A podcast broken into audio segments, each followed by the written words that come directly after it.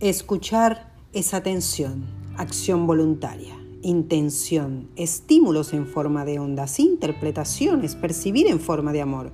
Escuchar con el corazón es libertad, es la brújula del ser.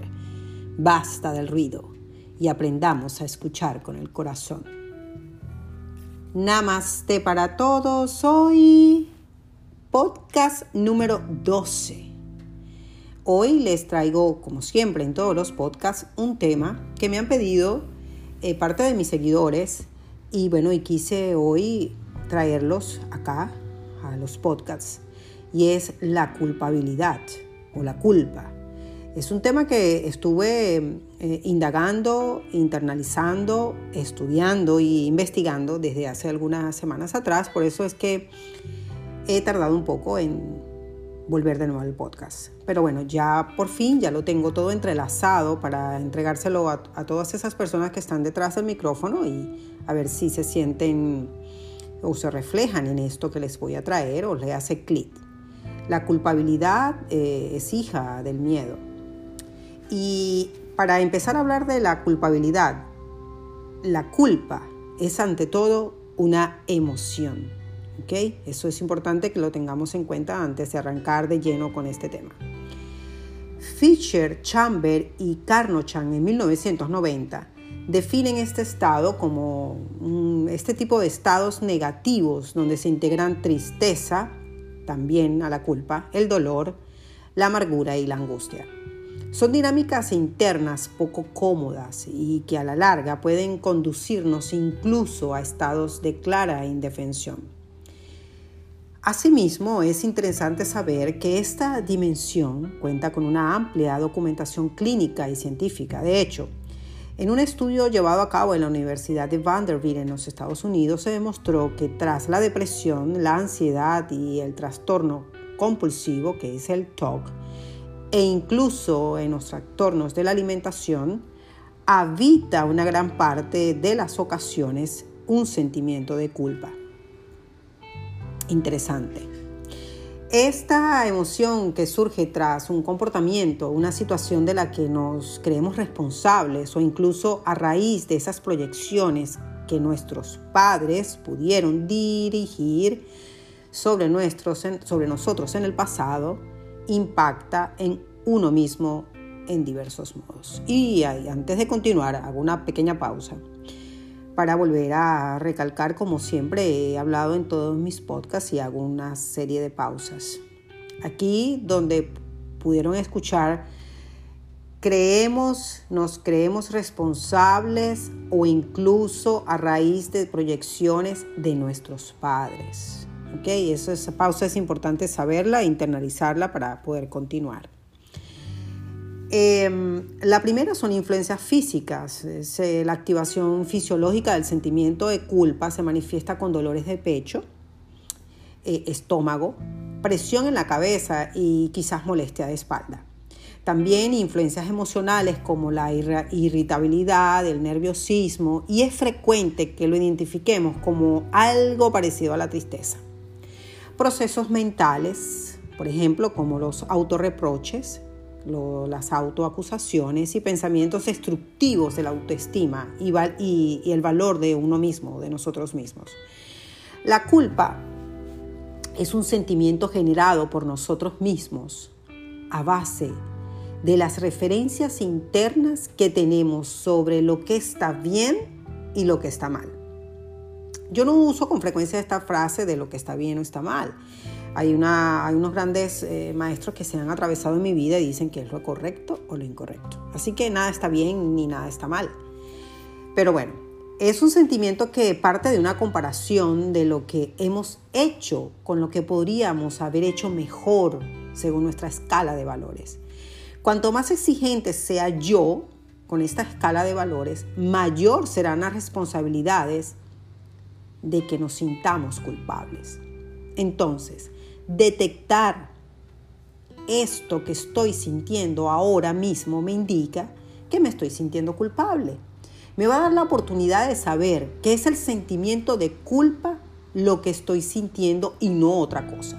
para así poder identificar y hacer lo que necesito hacer para gestionar ese sentimiento de forma saludable. Es que a veces no somos conscientes de que nos sentimos culpables. Es una emoción que a veces cuesta un poco identificar por los indicadores que nos da nuestro propio cuerpo. Si somos exagerados, hay gente que parece que nunca se siente culpable, que eh, va arrasando por allá y por todos los lados donde transita su vida. Y son ese tipo de personas que dicen, yo sí soy sincera y yo hablo claro y le digo sus cosas en la cara. Otro, otra paradita en esta, en esta frase importante. Porque no hay que confundir con ser sincero, pero saber decir las cosas de forma constructiva y saludable. Entonces hay que tener mucho cuidado con esto. Estos eh, son un tipo de personas, en mi opinión, piensan tanto en su propio bienestar que se olvidan en el bienestar de los demás. Por supuesto que no tenemos que olvidar de cuidarnos para seguir equilibrando el pensar nuestro y no dañar al prójimo, no dañar al otro. En el otro extremo estarían aquellos que parecen que siempre se sienten culpables, que hagan lo que hagan, siempre lo podrían haber hecho mejor. Y por otro lado, piensan que la otra persona podía enfadarse por algo que hayan hecho o dicho en ese momento. Este tipo de personas suelen ser muy perfeccionistas y extremadamente autoexigentes, de forma que hagan lo que hagan, por un lado, nunca estarán satisfechos con lo que hagan, porque podrían haberlo hecho mucho mejor. Y además, hay una vocecita que les dice que igual lo que hayan hecho o dicho les va a caer muy mal. Así que cuidado con eso, ese perfeccionismo extremo y esa autoexigencia con nosotros mismos. La culpa es la manera que tiene la inteligencia intrínseca de nuestra propia biología de avisarnos de que es posible que hayamos puesto en peligro un vínculo afectivo con alguien importante para nosotros. O también puede estar avisándonos de que mm, nuestros actos se han roto por una regla interior o de valor fundamental.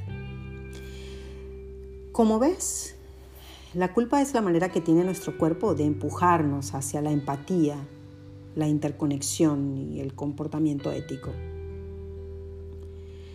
Para empezar a relacionarte de una forma amorosa, sana y lúcida con tu emoción de culpa, te voy a dejar, como siempre, en todos los podcasts, mm, quizás tres sencillas formas para que puedas sentir o detectar la, culpabilidad. Abraza y reconoce tus sentimientos de culpa. No es malo ni bueno, no es eh, malo ni inadecuado y está ahí por alguna razón. Atiende cariñosamente a tu niño interior que es quien está sintiéndose culpable. Es tu niño interior que se está sintiendo culpable. Hasta la siguiente pregunta. ¿Qué vínculo afectivo o regla interna creo haber roto? Si la culpabilidad tiene por la creencia de que has roto el vínculo con alguien importante para ti, hazte la siguiente pregunta. ¿Es esto cierto? ¿Lo que he roto o, es lo que he lastimado yo? ¿O solo es una creencia mía a base de cómo he reaccionado por la otra persona?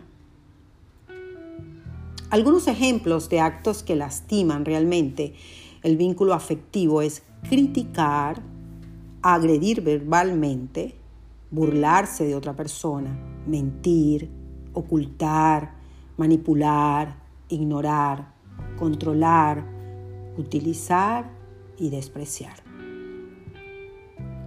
Si realmente has roto o lastimado el vínculo con una crítica o un ataque de desconsideración, es momento de pedir disculpas sinceras y hacer un propósito sincero en esta enmienda. Si no has lastimado realmente a nadie o si la otra persona se siente lastimada, pero tú ya has realizado una agresión real al vínculo, una crítica o un ataque o un gesto de desconsideración, entonces estaba sintiendo una culpa antigua y tóxica, una culpa más o menos como patológica, de forma de eco de tu pasado. Es posible que en tu infancia tuvieras una crianza en la que tus adultos controlasen tu comportamiento mediante el recurso de hacerte sentir culpable por cosas que no eran tu culpa. Esto es una forma de abuso psicológico y esto es lo que, lo que te ha sucedido y tal vez deberíamos plantearnos, y también me incluye en eso, en hacer un proceso terapéutico para poder liberar la culpa tóxica aprendida. Ahora, ahora sí, vamos a entrar de lleno y ¿qué causa la culpa? La culpa tiene un patrón similar al de la vergüenza. La culpa tiene a alguien detrás, es decir, esa vocecita que nos alerta de que hemos hecho esta cosa no tan bien o la hemos hecho mal, de que ya sea real o no, hemos hecho algo malo y pudiendo hacerlo mejor. También puede ocurrir que ya hayamos hecho algo que consideremos como malo o bueno y que el sentimiento emerja de nuestro interior. Pero bueno, como les iba diciendo, esa vocecita que te alerta o te recrimina, dependiendo de cómo seas en eh, tú contigo, ¿ok?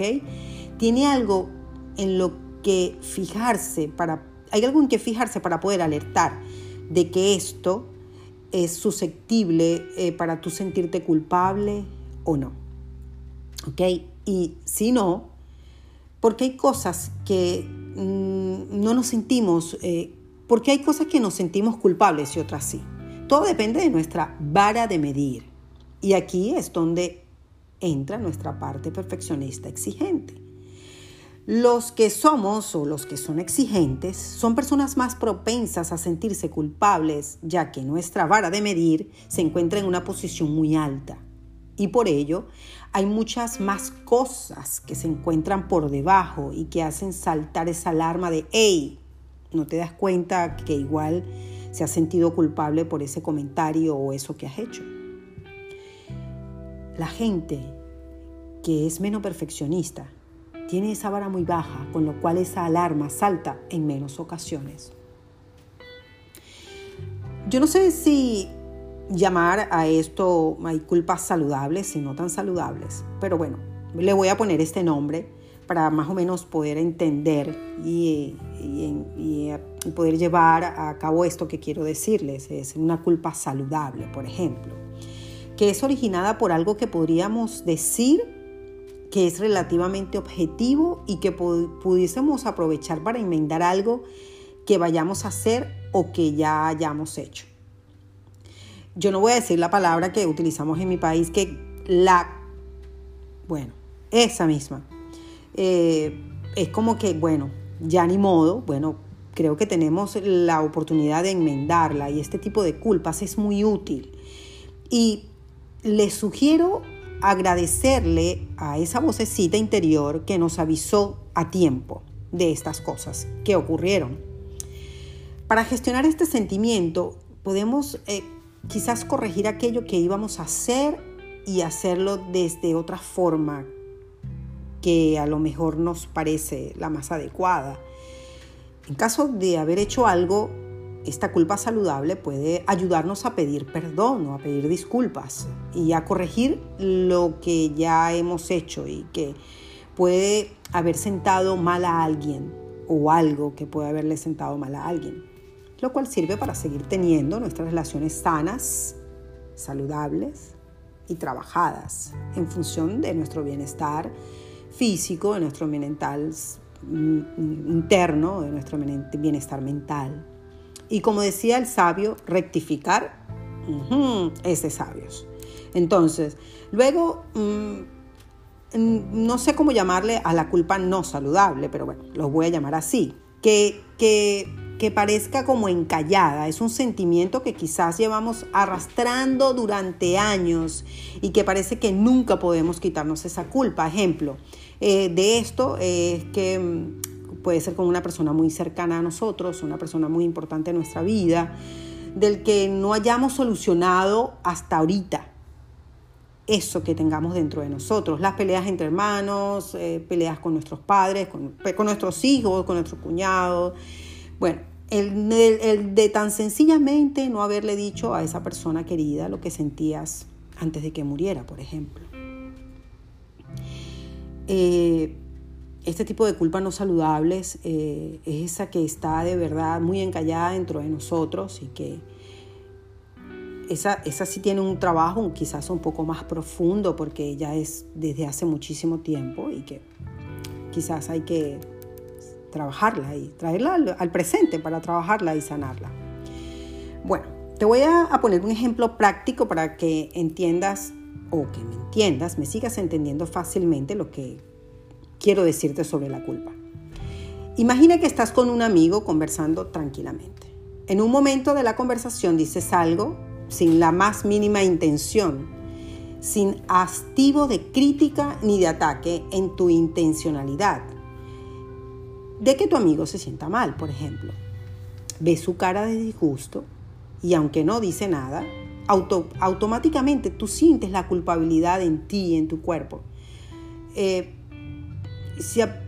es porque aunque la otra persona no, no, nos, eh, no nos comente o no nos exprese eh, con la más mínima intención de lo que nosotros quisimos decir en una conversación, y quizás a esa persona, sin sentido de crítica ni de ataque, le cayó mal, nosotros podemos darnos cuenta, ni siquiera, ni siquiera por lo que nos diga, sino por su cara, por su gestualidad, por cómo esa persona, hasta cómo te mira. Y esa, y esa pequeña acción eh, hace de que ya nos sintamos mal, ya nos sintamos culpables, porque inmediatamente nos traemos a nuestra mente el pensamiento de que coño, como que la herí, oye, lo hice sentir mal o la hice sentir mal. Y lo más sencillo para todo esto, si esa cosa llegase a ocurrir o esa situación llegase a ocurrir, lo mejor abraza tu emoción con cariño y respira profundamente. Y pregúntate a ti mismo o a ti misma, ¿qué vínculo afectivo interna creo haber roto? Si tu respuesta es, creo que acabo de romper mi vínculo con mi amigo o con esa persona que tienes a tu lado, tendrías que preguntarte a ti mismo, ¿es esto cierto? ¿He hecho algo real para romper este vínculo de amistad o de esta situación que está ocurriendo? En este caso es evidente que no. Lo que ocurre es que tu amigo se ha tomado a mal lo que has dicho y sus razones tendrá para ello, su interpretación personal de lo que has dicho, pero eso no tiene que, hacerse responsable de, tu reacción o de lo que tú quisiste eh, expresarle o hacerla sentir. Puedes reconfortar a tu amigo con cariño, pero, pero tu culpa es infundada. De hecho, es más limpio a nivel energético que reconfortes a tu amigo una vez que hayas procesado y soltado tu propia culpa. De lo contrario, podrías impregnar con tu energía tóxica de tus actos y de la amistad a relacionarte con él desde allí, desde la culpa. Entonces lo más saludable a nivel de nuestro espíritu, a nivel de, de, nuestra energía, es sanar y procesar eso, soltar esa culpa que no dependía de nosotros para luego volvernos a relacionar con ese amigo que tenemos al lado. En fin, mi opinión de la culpa es un sentimiento generado por nosotros mismos, a base de referencias internas que tenemos sobre lo que está bien o lo que está mal. Es un sentimiento que parte de una comparación de lo que hemos hecho con lo que podríamos haber hecho mejor, según nuestra escala de valores. Cuanto más exigentes seamos con nosotros mismos en nuestra escala de valores, mayor serán las probabilidades de que nos sintamos culpables. ¿Ok? Así que bueno, les voy a dejar toda esta pequeña y humilde información que quise traerles a todos ustedes, como siempre, de aquel lado del micrófono, que siempre están allí para escucharme. Que espero que si no pudieron entenderlo muy bien, pues no pasa nada. Voy al principio del podcast y lo vuelvo a escuchar para tratar de tomar eh, quizás palabras que no pude comprender en un momento determinado. Hay muchos eh, oyentes que me dicen, eh, Helen, tuve que escuchar el podcast tres veces para poderlo entender. Entonces eso es totalmente valedero. Vamos a escucharlo las veces que sean necesario. Además, en el momento en que escuchamos nuestros los podcasts, anímicamente no nos encontramos dispuestos o poco dispuestos a recibir una información. Hay oportunidades que en un estado de relajación, con total tranquilidad, con una, quizás con que a nuestro alrededor esté equilibrado, un ambiente cómodo, un ambiente dulce, y quizás escuchemos el podcast nuevamente, nos van a llegar esos mensajes necesarios que necesitamos para nuestra evolución. Entonces, no importa cuántas veces escuches los podcasts, pues es totalmente valedero hacerlo las veces que quieras. Además, también si te gusta este podcast, compártelo con tus amigos, conocidos o familiares que creas que quizás les puedan ayudar. También recuerden que son seres espirituales. También cámbiense los anteojos de vez en cuando. Yo lo hago con mucha frecuencia. También quiero agradecerle profundamente por ser parte de esta malla de energía para rodear todo el planeta, todo el universo entero por ser parte de esta nueva humanidad para la evolución, para evolucionar todos, para así poder vivir tranquilos y medianamente felices. Se les quiere muchísimo. Gracias por siempre estar allí y por siempre escucharme. Bye.